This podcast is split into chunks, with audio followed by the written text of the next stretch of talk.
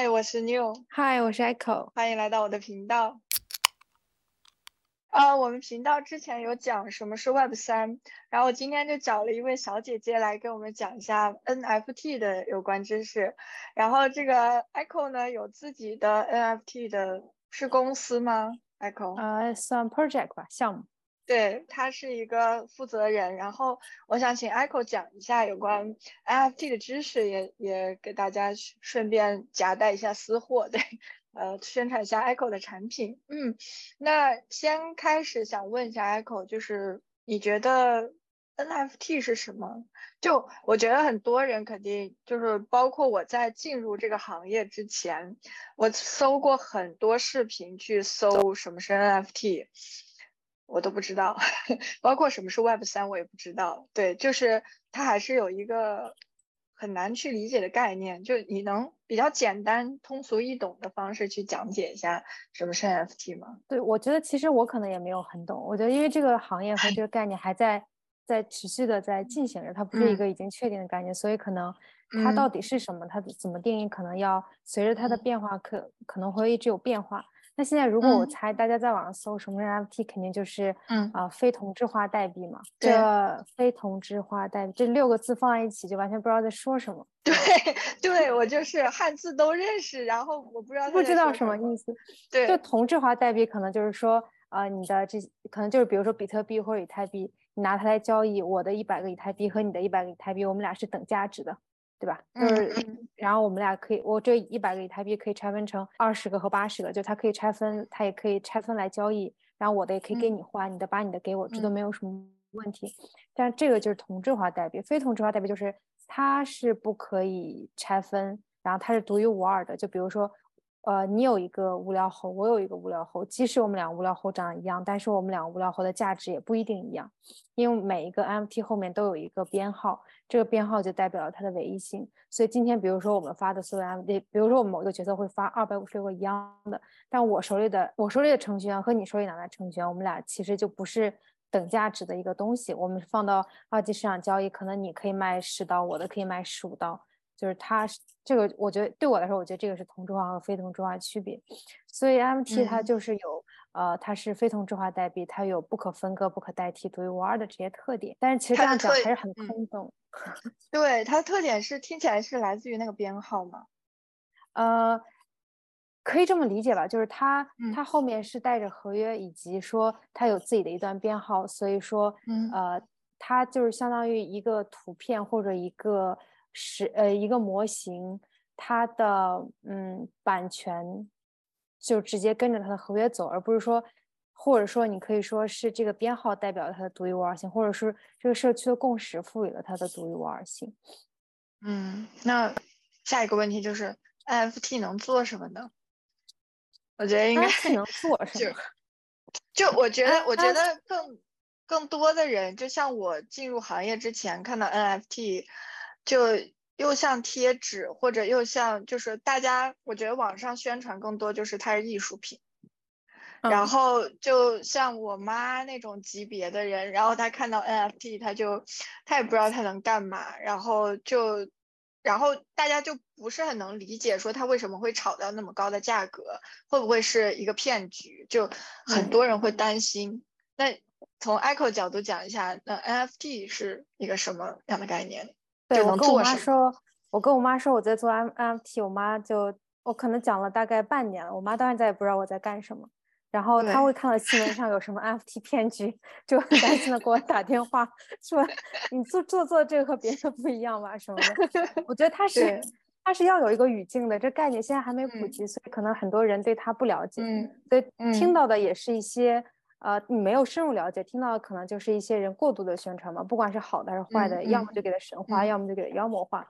但如果说 NFT 呢做了什么，其中一个就是像你说的，它是收藏品嘛，就是艺术品，它是有可能会有更高的价值。就像你今天收一幅，也就比如说在早几百年梵高的一幅画，你会觉得它没有什么用。但如果你现在用一幅梵高的画，它的价值它有什么用？就是它能帮你挣钱，它保值。对。然后还有的作用就是，有些是比如说道啊，或者一些社区用 MT 作为一个凭证，比如说你入了这个社区，然后你是这个社区的早期贡献者，你可以免费拿到某些 MT，然后这个系列你但凡持有人，就是相当于你的身份的认证，你就是这个组织的其中一个成员，有点像呃数字世界里的会员机制，我是这么理解的。嗯或者说你可以把它有一些音乐行业的人也进到 MT 领域，可以做一些音乐，对音乐 MT，他们就可能说。你的音乐版权就，比如说传统的来说，你发一个音乐，你要发到某个平台，对吧？嗯。或者说你要有制作音乐的制作人给你发这个音乐，但是说你所有的版权和收益都要平台占了更大的份，剩下来一点给你。但如果是 NFT 的话，你既把你的音乐发到合约上，其实你的所有版权是归自己和归整个社区所有的，就没有一个中间商来赚你的这个平台费，所以这也算是一种用途，或者说。很，现在有一些是门票机制，可能是说你用了这个 MT，你可以拿它当未来参加某个活动的一个门票。嗯，还有的人在 MT 里面做游戏，就比如说 GameFi，或者说一些更好玩的一些游戏，或者有一些是在用 MT 啊卖地皮啊，或者是呃 Web 三里面的游戏，比如说 Decentralize 啊，然后 Santa Box 这种。所以它能干什么？其实现在就是说，大家希望说可以探索出 MT 以后能做什么，它有没有什么更多的途径？但是具体来说，想让一个一直在 Web 二的人去了解 MT，我觉得暂时可能也不是一个很适合的一个时候，因为这个概念没有普及，它没有 让大家知道它的基础概念，那你就没有办法想象在它上面的东西能做什么。就比如说我，我是在我读大学的时候选的是交互专业，然后那个时候是很多年前，是一九年，Interactive Design，大家都不知道交互是什么，那个时候手机还是。折叠手机没有 app，嗯，然后我那个时候读大学的时候，我妈就一直不知道我在读什么，然后他们的理解是我是做手机的，对，对我爸现在觉得我在做网页，他跟别人说就我是做网页的，对 对，这还好一点。当时我妈说我我姑娘是做手机，然后大家就以为我是理理科生，但是就是说到现在为止，交互的概念已经很普及了，大家已经知道说一个 app 需要做什么，你一个网站做什么，你这个点这个到下一个。所以其实你已经不太需要告诉大家说我 inter user experience 是什么。对。但是说这个行业发展到这个时候，很多人开始真实有落地的产品给大家用，大家切实体会了这些东西，他才能真的知道这个东西是什么。但我觉得说现在来说，这个东西还是有点悬浮、脱离现实的。所以很多人觉得 MT 是洪水猛兽，或者 MT 很厉害、很厉害。但其实我是我觉得都是有很多。偏见在里面的，哎，那你最看好 NFT 里面的哪一个功能？就你最你你觉得最有可能发展的是哪个？嗯，我觉得对我来说，我一直是一个学艺术或者学设计出身的人，然后我觉得 NFT 对我来说有意思的是，我觉得它是呃这个时代很独有的一个东西。就我会把 NFT 看成一个媒介，就比如说呃出现油画颜料的时候，开始流行了。油画，然后出现透视法的时候，有了新的艺术美、新的艺术方式，有了拍摄和摄影，开始大家开始反思，为什么写实主义可以不是唯一的一个流派，可以有更多的印象派啊和后后现代主义。那我觉得这个时代出了这个技术，它是一个 blockchain 的技术，这技术可以跟艺术有结合，然后他们可以做一些这个技术之前做不出来的东西，我觉得这是比较有意思的。它，嗯，它，而且它是。可以权力下放的，比如说，我一直很感兴趣是，嗯，可以交互的这种东西，就是创作者和受众的人可以交互的。然后像 App 呀、网站啊这种交互算是一种，另一种就是这种，呃，比如说一种你做的一个东西，但你只是把它一个开始，但你有你自己的社区，社区可以按照你的东西分散出来更多的想法，然后它就会变得更有意思，而不是说。我画了一幅画，你买了这个东西就结束了，而是说我开了一个头，然后后面感兴趣的人一起进来，可以在我画的基础上画其他东西，然后让它赋予每个人不同的东西，然后往下传，往下传。就是就算是创作者，你也不太能知道这东西未来是什么样子，或者你他你不太知道它的最终形态。我觉得这个是我觉得它好玩的地方。对，这在艺术上面算是一种革革新革命，就是对我觉得对它是 timeless。对，就是是这个时代，或者说是它是面向未来的一个东西。嗯嗯嗯，很有意思的见解。还有个问题就是，哎，你为什么会想做 NFT？哦，这你从你从你从一个交互设计师，然后变成 NFT 设计师，而且 NFT 是更多偏艺术的。对我，我其实那可能还是跟个人经历有关系。我，嗯，我可能跟很多小孩一样，我从小就喜欢画画。我我家乡是大连，然后大连有一所美术学校，它是初中、高中，然后它是呃我们当地比较厉害的一个学校，就专门培养艺术生。但在那个年代，可能大家觉得说你可能学习不好，然后家长会把你送到艺术学校这样子。但是我们那个学校就比较奇怪，它是比较严格的，然后你需要。专业成绩不错，文化成绩也不错，他才会收。然后里面你要进行很很变态式的培训，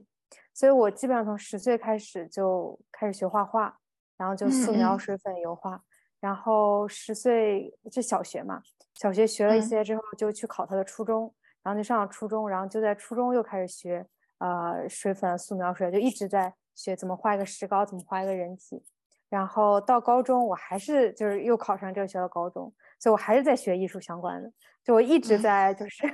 画画画画画画画画，学习画画学画，好像生命就只有学习画画。然后大学就去了中国美术学院，然后那个时候就成绩考得不错，然后大家就是说你要选专业，那个时候比较流行的就是平面设计和插画设计，然后老师就觉得说你专业挺好的，成绩也高，那你肯定会选这两个热门的嘛。学校觉得脸也……哎，我想插一下，你为什么会选设计？你没有学纯美术？哦，因为我那个时候就觉得说。我其实因为我一直在学就是纯艺，然后我就觉得，嗯，我整个人是很闭塞的，就是我就是画我的东西让大家看。然后我想说，那我是不是可以换一个东西？然后我就不想学平面。我我那个时候有有看了很多平面东西，我我是对平面感兴趣，但是我觉得说我不知道交互是什么，然后我觉得它很神奇。然后我觉得当时对我来说交互是未来的东西，然后我就选了交互，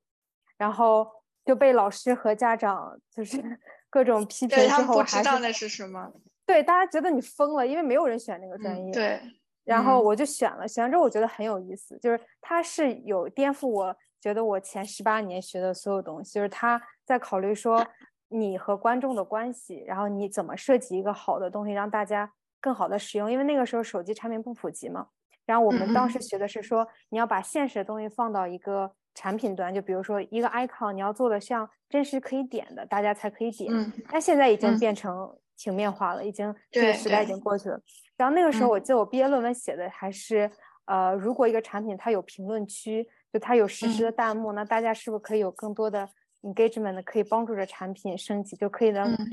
但现在已经好有钱，好有前端，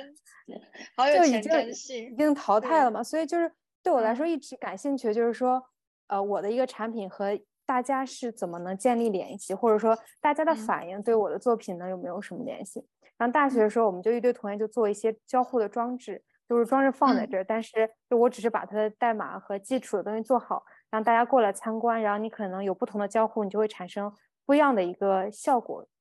就比如你吹气，它会走到不一样的地方，很多东西不一样。就是我们一直感兴趣的，就是说我我一直感兴趣，就是说我的东西放在那儿，然后大家过来参与进来，它能做成什么不一样的。但是当时我不知道区块链，也不知道 FT，当然也没有嘛。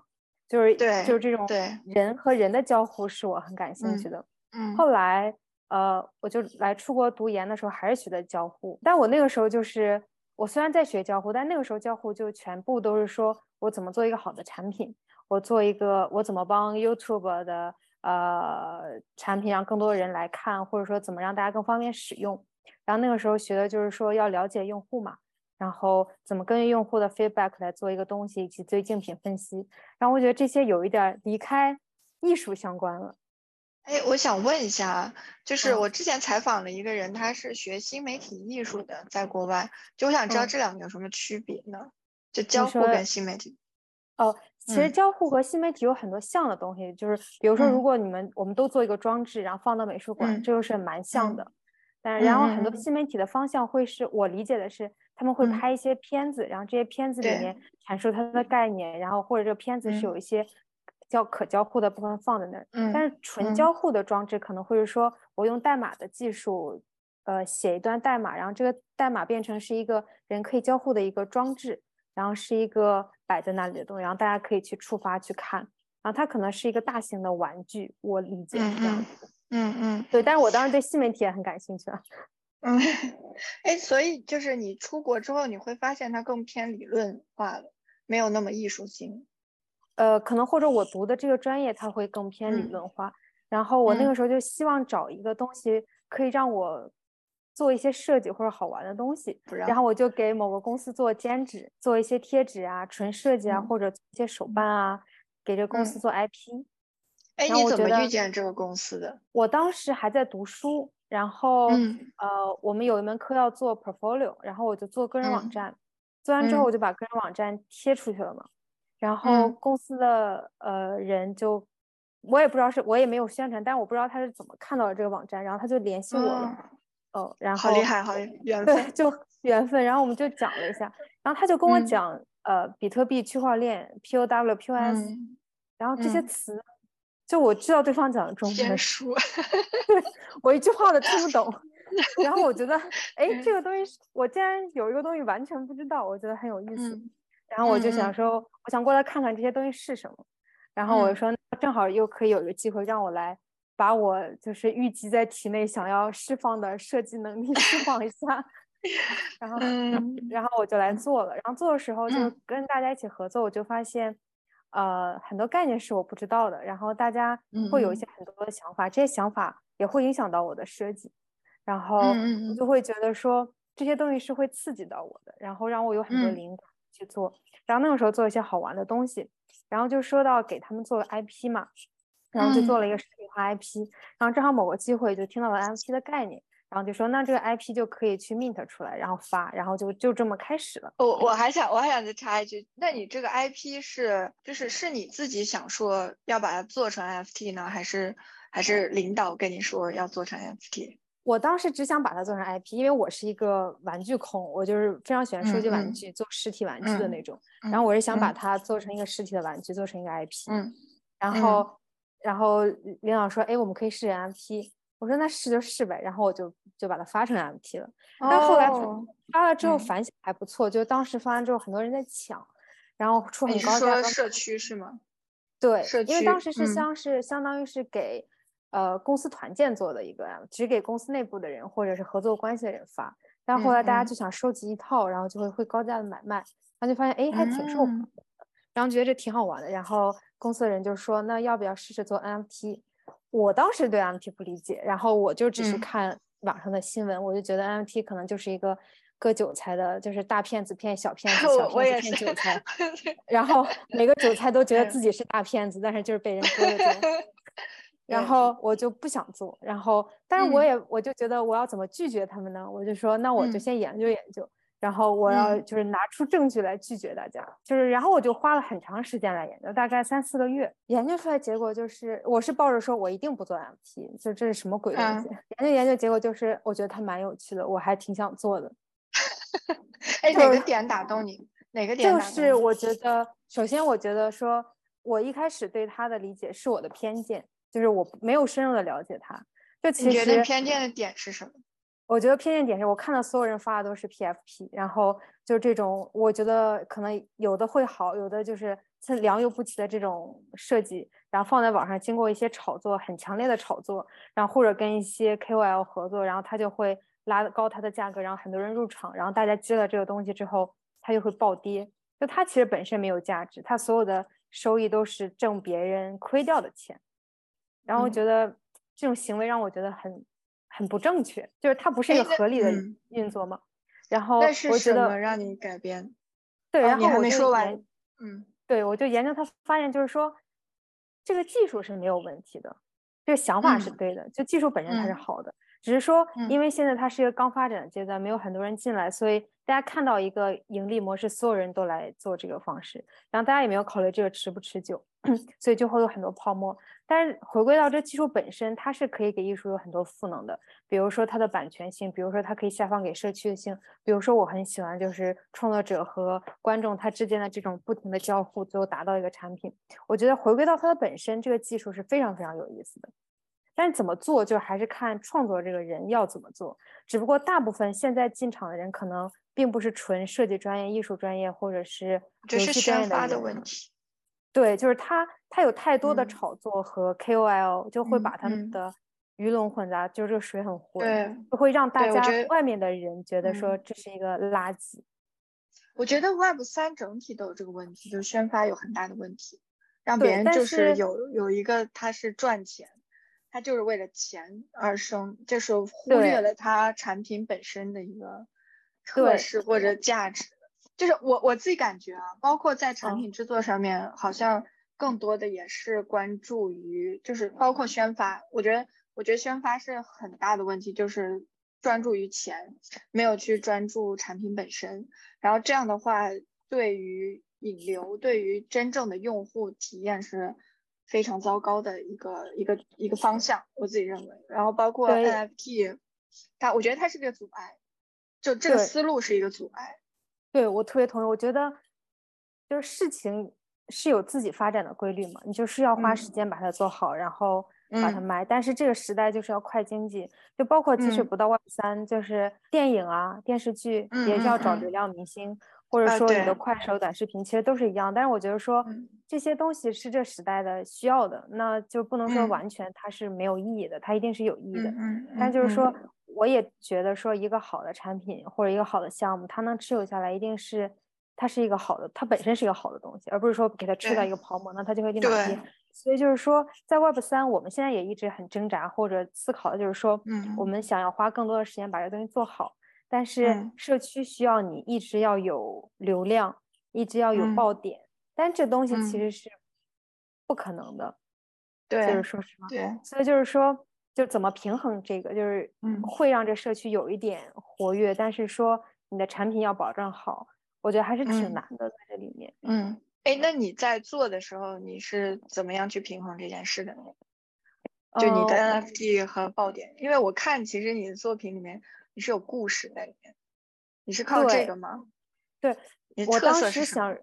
我当时想说，就是我后来决定做 NFT，就是说我想到一个我觉得它可以持久，并且我也喜欢，而且可以跟 NFT 结合的一个点。就我觉得很多，其实有很多传统艺术人来进 NFT，他就比如说把他的油画 mint 出来卖。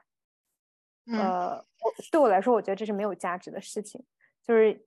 你放在美术馆卖和放在这卖，你并没有利用好，或者说和这技术很好的相结合，只是说你用了一个最简单的方法让自己的东西卖出去。就是对我来说，这些都是在挣快钱的一个行为。然后我会觉得，像呃，所以 PFP 呢，我又觉得说 PFP 是好的啦。然后有很多爆火火爆的项目都是从 PFP 出来，它的一个好的点是，它可以让很多人就是它是一个头像嘛，很多人用，嗯，那它就会在社交媒体上帮你加大宣传。所以我理解说这是他好的点，但是我不能理解我打断一下，我打断一下，因为我我想让你就是解释一下 PFP 是什么。哦，PFP 就是呃呃，就是网上先看的一个项目，它会发一万张不一样的图片，有的是二 D 的，有的是三 D 的，然后每个图片都是完全不一样的，然后它有不同的 metadata，比如说一个角色他的帽子、眼睛、背包，呃，配饰，然后每个 metadata 是。代表着这些 metadata 组成在一起是一个图像，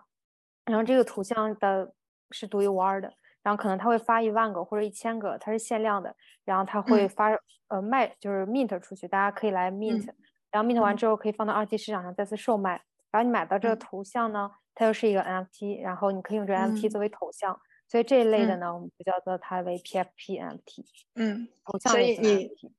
所以你当时在做调研的时候，你会觉得这个是特别好的。呃，你想走的方向吗？我们一开始大家会想说，你就可以直接来做 PFP，因为我们有角色嘛，对吧？嗯。然后，哎，角色这个是怎么启启动的？就是因为我们的，呃，因为那个 logo 吗？对，角色是因为我重新设计那个 IP，把它设计了一个站起来的呃猿猴，然后我觉得猿猴这个也挺好玩的。猿猴给我的感觉是它进化嘛，就是它可能从。原始的一个生物变成了人，嗯，它是这样进化，在生物学中它代表了进化，嗯，但是现在从 Web 二到 Web 三对我来说也是人类的一个进化，哦，很有意思，对，所以我。们选了猿猴，然后。做它的时候，就是我会想说，它就是一个没有五官、没有表情、什么都没有的一个基础猴子，最早的这设计，然后我就希望说，不同的职位、职业或者不同的呃性格，它可能有不一样的点。所以当时就是因为说做 Web 三相关的角色，我们就设计了前七个角色，就有程序员呀、矿工、研究员、Volunteer 这种鲸鱼、小白、嗯韭菜嘛，嗯然后就设计这七个角色。所以当时大家就说，我们可以把这七个角色变成 PFP，然后就是设计一些 SS 的装备他们卖。然后我当时就研究了 PFP，但那个时候其实我觉得，如果做可能也会是很好的时机。那现在来说，就 PFP 可能大家就发现它背后的泡沫嘛。但当时 PFP 没有说服我的点是，我就不理解，说我把这些一万张图、五千张图发完之后，我要怎么继续我的项目呢？对我也会有这种想法，就是包括那个猿猴，就是对要怎么怎么发展，然后呢，然后你会，嗯，所以现在我觉得它是有它的意义，但当时我没有，我理解不了，所以我就不想做。你现在你你觉得它的意义是什么？我觉得它的意义是，它可能会像是一个社区的门票，你可以就把你的社区建立起来，以它是一个基础。但是社区建立起来之嗯后，你可以在你社区做其他相关的一些、嗯呃产业的发展嘛。就嗯其实嗯它比较像是一个道，但是它可能会是嗯 NFT 社区限制这种道。然后，但当嗯时我我理解不到这里，然后我就觉得它对我来说，他说服不了我。然后，嗯然后我就觉得说我们有角色，但是当时这个角色就太限于 Web 三或者 Crypto 领域了。我希望说我们的这个 IP 是扩展面更大的，不要就是说 Web 三、Web 二，就谁来定义的这个东西呢？就为什么一定要我跟你想法一样，对，就是就大家为什么嗯就是要有明确的分界线？就是说这个世界上只有 Web 三的人他是存活不了的，他是需要吃饭的，他是需要交通的。对对，吧？所以我就当时就觉得说，我要我要让它变成一个大家都可以用的这么一个 IP，所以我们就把这嗯。七个角色延展到了二十个角色，就它可能里面有厨子，个嗯，然嗯。后有有有唱歌的人，然后有嗯。魔法师，就是它就更像嗯。一个说就是奇幻的一个故事，而不是说 specific 嗯。for Web 三这样子。嗯。然后有角色呢，必须有故事嘛，然后我们就开始嗯。找编剧一起写故事，所以啊。我就觉得，呃，就我们就是现在就是按照，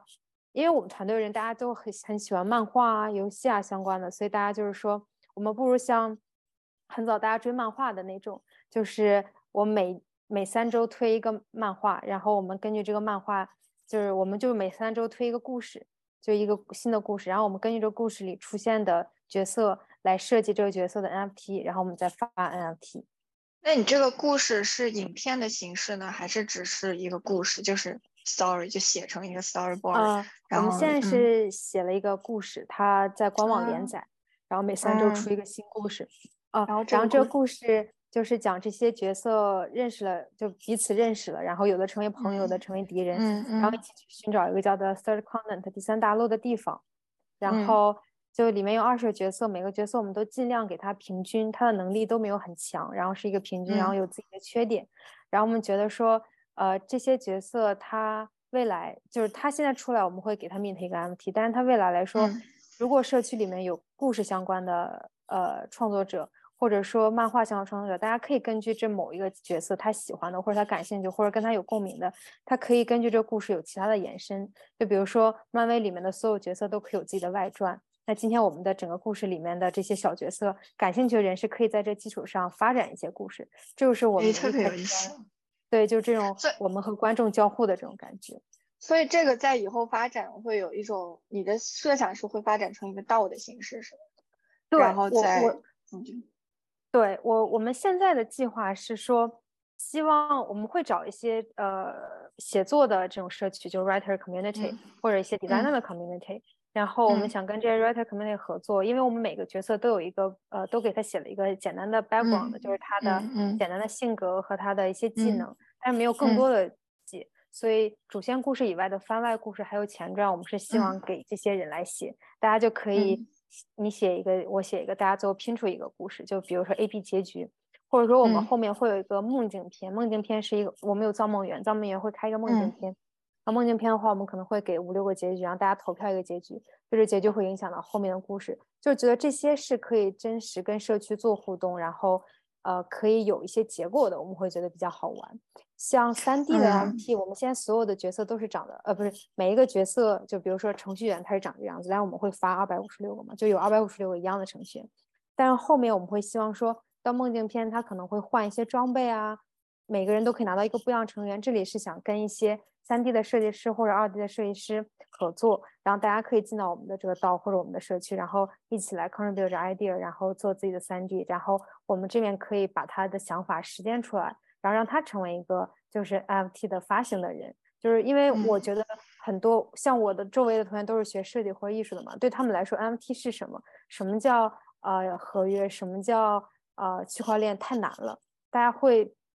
会默认的就来屏蔽嘛。所以如果可以有一个机会把它给把他们真正引进来，我觉得这是对这行业有好处，也会对设计师或者艺术家本身有好处。对，现在就是其实还没有完全开始，但是我们的希望是说。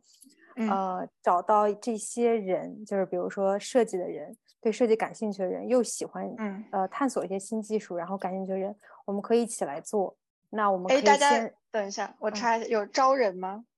呃，我们我们我暂时在跟一些设计师联系，但是应该不是说招聘的这种关系，而是说一起来，然后一起玩的这种。然后呃，你来设计，然后帮你发布，然后大家可以 mint。然后我们可能在想说，这些 mint 我们可能有一个经费的库。然后所有挣的钱放在里面，然后大家要按照自己的产生的劳动力的等价得到一些奖励的机制嘛，这样子。嗯，呃，是获得比特币的，不是比特币，就是虚拟币的奖励吗？呃，可能是对虚拟币以及说 NFT。哦，哎，那大家就是看到影片的，如果有设计师的朋友的话，可以可以。可以联系，然后我等我我下面应该会有他们公司的信息，对你也可以私信我。我我们非常希望找设计师或者写作的人，然后可以一起过来参与整个项目的这种建设，然后这种玩。嗯。然后，因为其实我们会有很多角色嘛，有 specific for 设计师的角色，有 for writer 的角色，有 for developer 角色，所以我们可能觉得说这些角色是很好的虚拟形象，是这个整个小 group 的虚拟形象。然后可能比如说，如果你是一个设计师，可能你会有一个专属的你们这个小 group 的 NFT，然后它是不可交易的。然后你的你的贡献值就体现在你的 NFT 最后可以变成什么样子，然后它就会是你的一个长期贡献的一个体现和激励，这样子。嗯，哎，那你是怎么想到这一一连串的东西？你是在看了什么概念之后，还是就是怎么会突发奇想想到这一一一连串的东西的？哦，没有，这不是一个突发奇想，就是也不是说一下子就想出来的，它是就是说呃，我们打算做之后就直接开始做了，也没有想想太多就开始了，嗯，然后就觉得说，因为这个概念或者说你现在现在的网上你也找不到一个。很好的教你怎么把它做好的一个概念，因为大家都在摸索阶段，所以不如说把自己丢到市场上打磨打磨，看一看。我们是嗯，今年差不多一二月份正式开始的，然后我现在跟一二月份的想法已经完全不同了。就是说，你真的在这个行业里面，和你在行业外面跟网上的知识来学和了解，其实还是有一个差别的，就好像。你学的是一个二维的，但是你真实体验其实它是有很多维度的东西你要考虑的，并不是你想的那么简单。我一开始想就是说我要把故事写好，把游戏设计好，不把角色设计好，然后它就会自然而然的吸引到很多人过来，那就成了。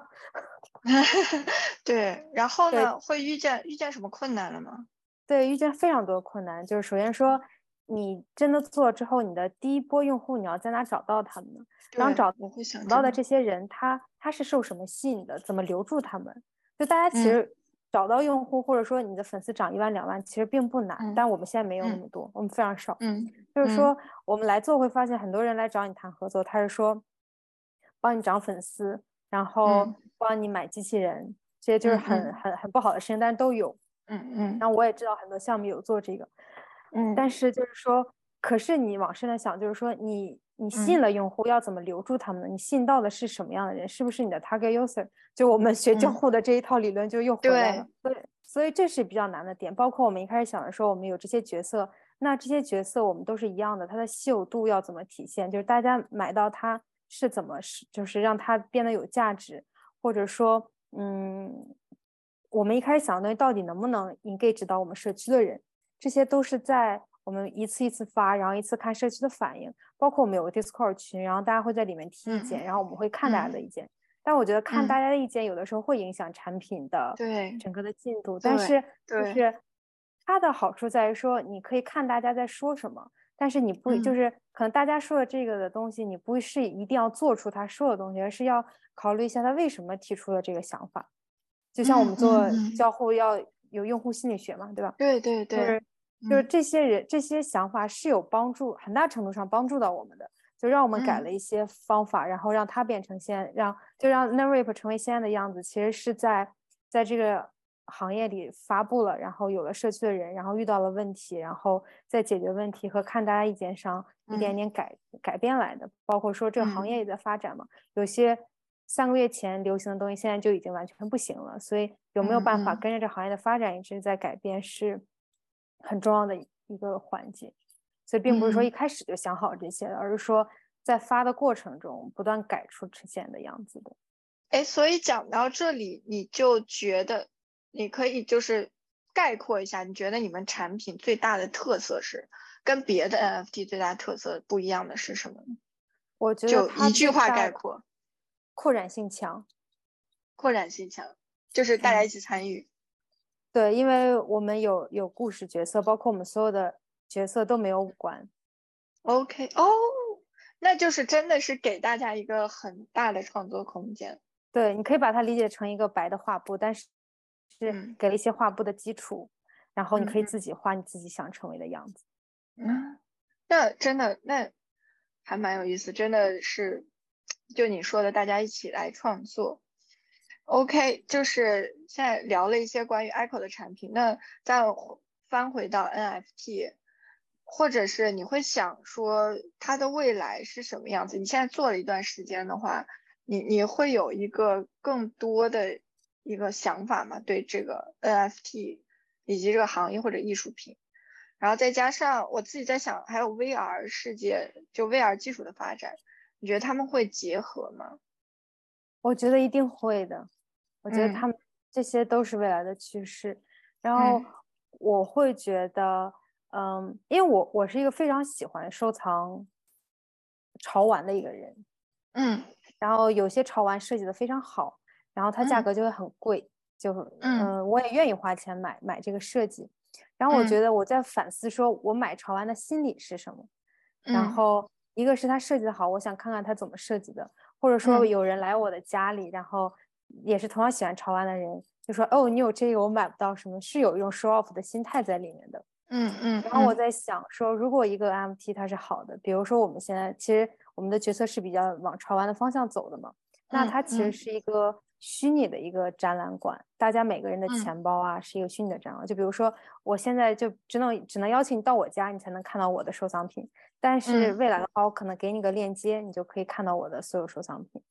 嗯，所以我会觉得说，呃，如果想做一个 MT 社区，可能会要想说，怎么帮助社区的人有一个地方，他可以把他所有的 MT 放在里面。然后它是一个好的体验的一个展览，而不是说像今天打开钱包这么复杂的一个用户体验。它能不能把你的对这社区的贡献值啊、你的藏品、你的整个参与度都体现在里面？这个是我们后面想做的东西。我觉得这个可能是如果想做社区，或者是做到或者做 MT 会是一个呃必须要做的事情。然后再一个的话，我觉得。NFT 可能会是跟游戏结合度很高的一个东西，而不是说现在的 GameFi 啊，我实在觉得 GameFi 很无聊。就是说它算是游戏里的某个资产，然后可能你拿到了某个道具，然后这道具就会是你的，而不是说像现在一些网游它黄了，你买的道具充的币就都没了嘛。但是它是上链的东西，就即使 Narrative 不在了，但 Narrative 发行的 Assets 你还是在的。对我觉得它会跟游戏是有一定发展的。然后，嗯，我目前为止是喜欢这两个方向的，但一定会有更多的发展，包括。电影行业呀，然后音乐行业都有，就是比如说我们去参加纽约的 MT 大会的时候，发现会有很多电影行业的人、游戏行业的人也有进来，就想看看说他们能不能在 Web 三里做些什么。虽然都还很早期，大家在探索阶段，但是会发现这个趋势是整个艺术行业都在往里面探索的一个阶段。嗯嗯嗯，对，当时我记得我当时面试的时候，我有问过我的面试官一个问题，就是。现在 NFT，他他说一个很有意思，就是你买 NFT 会变成头像嘛？就之前 Echo 有讲讲的那个概念。那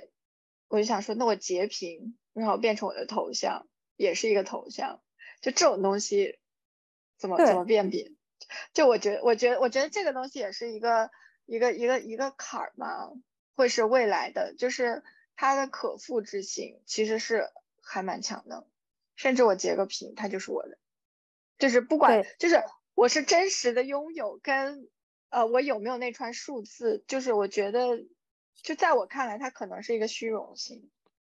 对，就有想过这个东西。这个东西也不能说是 NFT 的问题，你买画也能买到赝品嘛，买手办也有人就是复制一个就便宜买到，你放在家里，就我觉得这不是 NFT 的问题，这个有人就有这个问题，是人的问题，是使用它的问题，不是技术的问题。嗯嗯。但是就其实 NFT 很大程度上，它它它是开源的，大部分的呃很多不是大部分，它是 CC 零的嘛。就比如说，我今天出了一一千张图片，这一千张图片我就存在 Drive 里，或者存在我的 GitHub 里面，所有人都可以 download 的，所有人都可以使用。嗯嗯嗯嗯。但只是说使用的版权现在还是在呃没有很好的界定好，是只有买到这头像的人才能用，还是怎样？但是比如说有些是你有头像可以参与的呢，它是有一些机器人识别的，它会识别你的钱包里面是不是有，而不是说你今天有这张图你就能是社区的一员，它是有它的识别性的。但是就是对这个，也就是说，我一开始觉得说 PFP 如果它的它的功能只停留在说我用了它的头像，我觉得社区人那就太片面了嘛。就它有没有什么更强的这种赋能？后来我参与了几个比较好的头像类型的，比如说 SUP 啊、Doodle 啊，这两个我还蛮喜欢。就是你会发现，你你买的不仅仅是一个小图片，你买的是你有机会加入到这个群体的这样一个门票。就比如说你有个头像，大家觉得你是志同道合的人，然后大家就会，呃，聊很多东西，或者说有很多的线下活动是只有呃 holder 可以参加的。那其实你买到的是你的 networking。所以现在就聊来聊去，我觉得它更多的就还是，好像 Web 三的内核就是社区。对，它一定是社区的。嗯，我觉得 Web 三是离不开社区。如果你只是说想做发一个东西，然后卖给大家，这个在 NFT 里面或者 Web 三里面是嗯不合适的。我觉得协作社区是是整个未来的核心。对，嗯嗯嗯，很有很有意思。Echo 对现在 Web 三有什么见解呢？你觉你觉得它？我我想问，就是你觉得它现在发展最大的门槛是什么？我觉得它最大的门槛是很难吸引到一些在外包里面很厉害的人进来。你你觉得问题的关键是什么呢？我觉得它的概念很晦涩，然后他所有概念我都觉得讲的不是人话。对，我也觉得。就对，我在嗯。就很难理解，就是除非你是真的愿意花时间去理解，不然很难理解。嗯，我觉得这个是要吸引到这些人进来，不是一件容易的事情。像我也，我之前试图，因为我一直都是学艺术的，所以我周围很多设计师、艺术家，然后我一直试图说让他们加入我们嘛，然后就是说怎么协作，但是大家还是会有被自己的固有思维或者整个社会形态影响，然后就怎么说服他们是一个。很很难的点，对，但是我觉得未来就是说，如果真的 Web 三可以普及，一定是这些更多不同行业的人加入进来，它才能真的普及。但是我也真的觉得说，blockchain 呃 blockchain 啊，区块链是未来的一项技术。我也觉得，对，就是技术，嗯嗯，技术很好，嗯，概念就是宣，我觉得宣发问题真的很大，像什么 Play to Earn，就是。去死吧！对，然后我真的哎，我我之前有，也不是是采访中间他有讲，就是我之前有一个视频是他是在讲 Web 三，然后里面哎我不知道我放出来会被他打，就他有一个他有一个思维方式，他就说呃你在分享东西的时候，然后你拿不到钱，这逻辑是不自洽的。它里面有一个。这样子的说法，但对我来说，我就说，那我们现在 Web 二世界，大家都在分享，其实我们都是用爱发电，我们分享就是为了分享，就我们可能对，就只是为了分享这件事，就是人就好像现在的宣发，大家更多的就是钱这件事儿，但其实他忽略了钱以外，人是有感情的，人可能更愿意就是所谓的道，就是大家。就是扎堆在一起做一些事情，然后分享一些东西，大家喜欢的。我觉得这样的就是他这个行为、这个活动本身才可以吸引到人。但是现在我自己看的那个什么宣发，它更多的就是你怎么赚钱。当然，他产品好不了的，他就是想赚钱的。我觉得就是对。其实像我们我们发发东西，会发现就是说有很多来找你合作的是说，呃，我们一起合作，你点赞、retweet，然后评论，然后呃抽三个人发我们的白名单。哇，这个事情就是我非常的之。让我让让我内心愧疚，就是我们就是有很多活动会找到我们，然后有一我们就会筛选一下，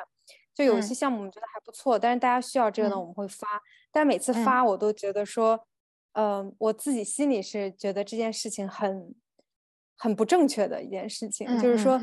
其实吸引到的人，你可以想象就是羊毛党。他进到你的社区，对你的社区做不到任何贡献。他抽中了，那他就抽中了，他也就走了。或者说他不抽中，他留在你这儿，也觉得说你未来会有别的空投过来。但他对你整个产品是没有任何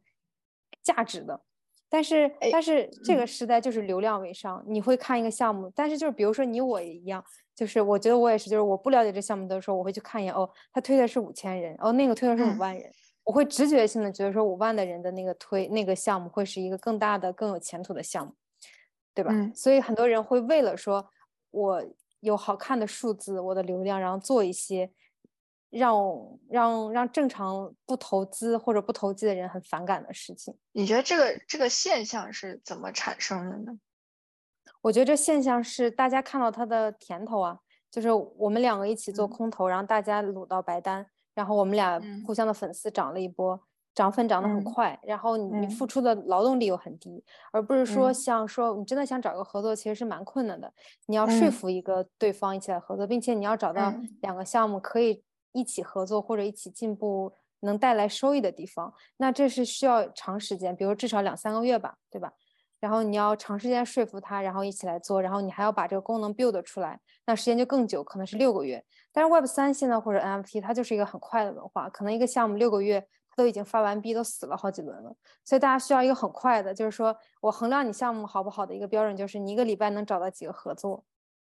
哎，那你会，嗯，所以大家就会疯狂的来做这种事情。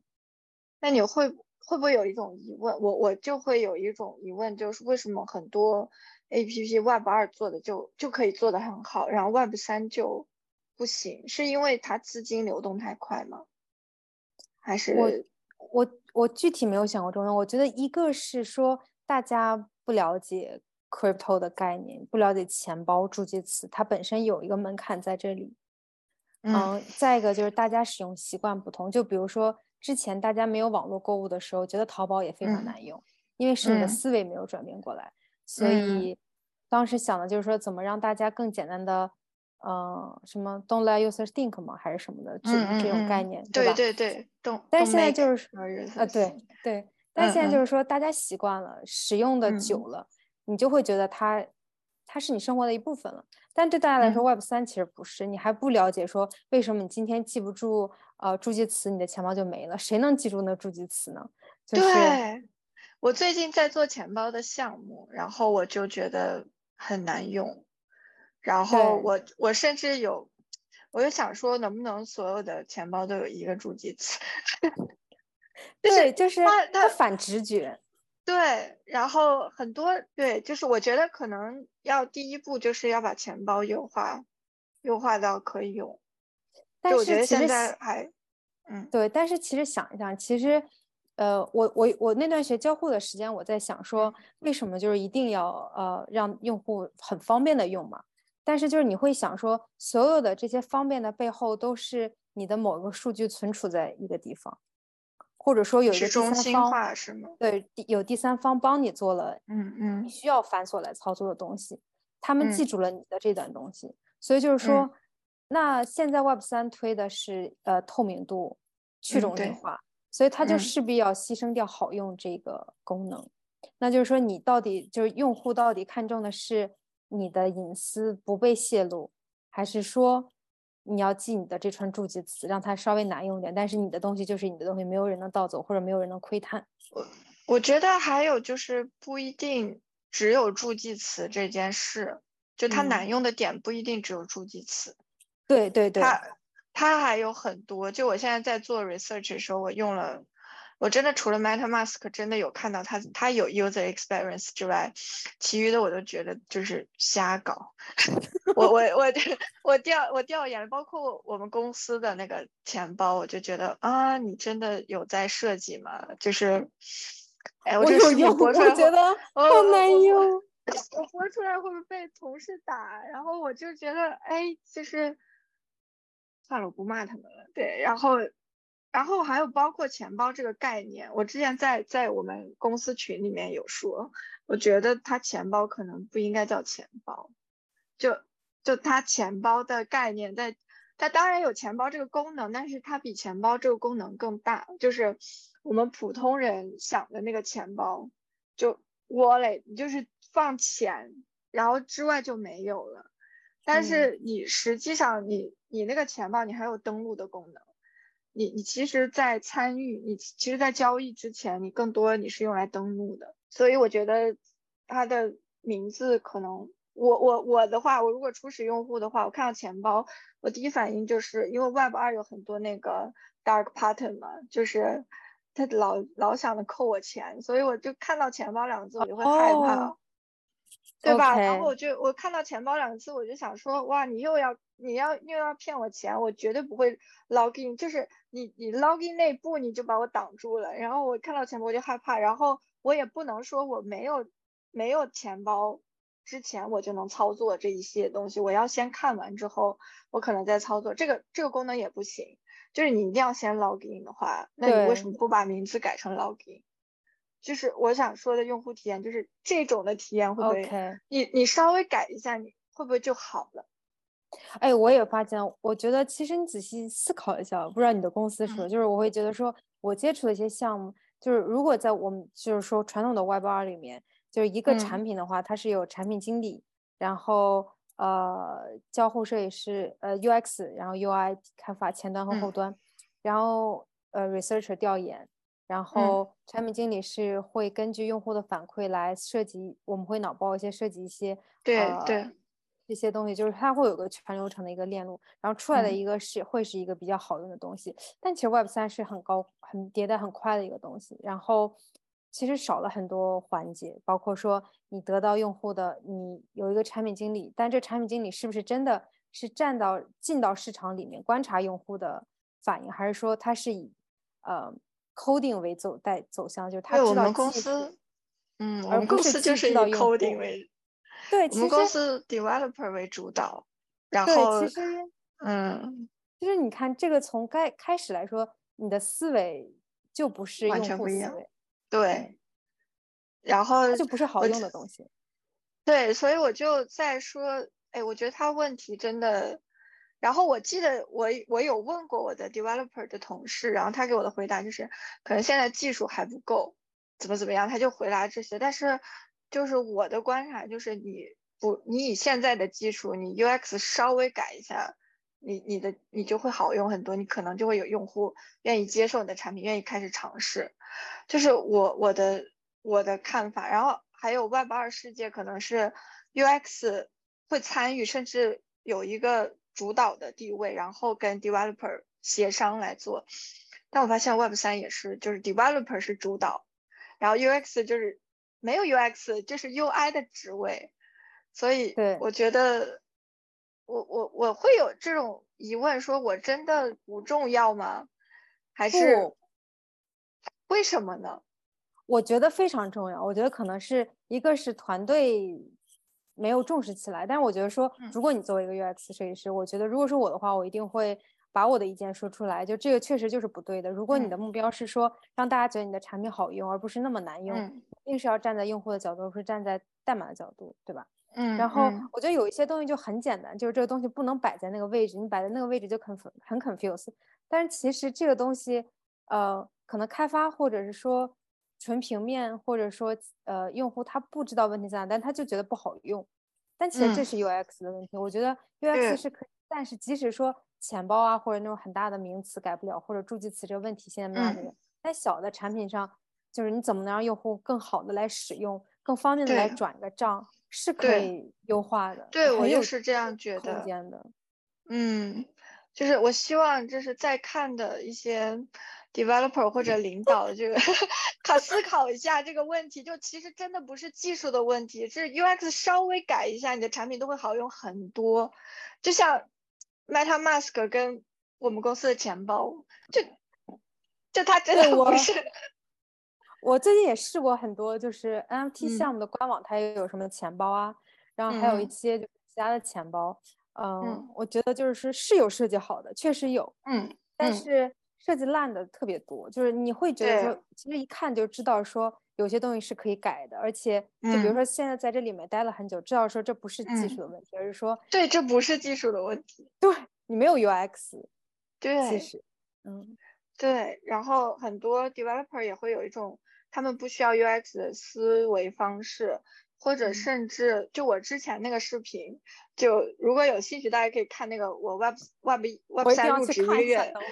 我都吐槽对，然后就是大家会有一种傲慢，就是不愿意去合作。我就希望大家，如果你真的想把你的产品放出去的话，就跟我们交流一下，真的不不一定是坏事。对，我觉得大家要开放一点。我感觉啊，就是你可能要跟呃 UX、UI 设计，或者说你的用户交流，多看一看。就是即使不全接纳意见，也可以看一下为什么大家会有这种问题。嗯嗯。哎，那你现在你做了这么久，你觉得哪方面还有就你 Echo 的角度来看改进的地方？就我们公司，就是我们项目。呃，不不不一定，就是整个的。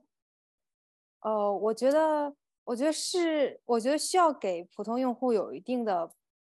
培训，就有一些基础知识的，嗯嗯，传播，就是用人话来讲出这些东西，而不是就是 NFT 是一个非同质化代币这种，就大家看不懂，嗯。嗯，就是我觉得大家要把一些基础知识都会了，或者说呃有什么视频啊可以教大家这些就很好，然后大家在有基础上，然后。嗯，也可以，也需要科普一下，大家要理性投资，就是有些东西是骗局什么的。嗯我觉得这些东西是得有的，不然，嗯，就这个行业就会一直让大家觉得是一个骗局。哎，你觉得 Web 二出来的时候，我觉得很少有这种，就是 education。我印象中，当时大家觉得所有网购的东西都是假的，然后质量是哦，有有有，好像有有一段时间，哎，他经历了几年？五年还是十年？我觉得蛮久的就。对，四五年至少。嗯嗯嗯。然后大家确实质量保证不了，然后我看不到摸不到，这跟你的嗯嗯惯有思维也是反的。对对，我记得当时啊有很多文章，那时候还在看杂志，然后在面报道说这个到底怎么怎么回事。然后我记得我们家我爸接受它就很低，就直到我跟我妈已经买了四五年，我爸才能真的哦。原来可以网购，然后直到最近几年，他才会采用拼多多，他自己去买东西，这真的很，确实是一个很漫长的路。对，你说的对，大家都有这个过程。不，他其实我觉得，如果这个技术是有变革的，它一定是有很大偏见在里面的。一开始，它一定是反现在的生生活方式。就比如说你电动出来，大家觉得是怪物；你出现汽车，汽车最早还要给马让路。但是它一定是代表未来的一个东西。嗯嗯，所以所以就是 teaching 是一个很重要的环节，就不光是可能 YouTube 频道博主，然后可能是文章，然后也可能是真的那个产品本身在使用之前那个 teaching，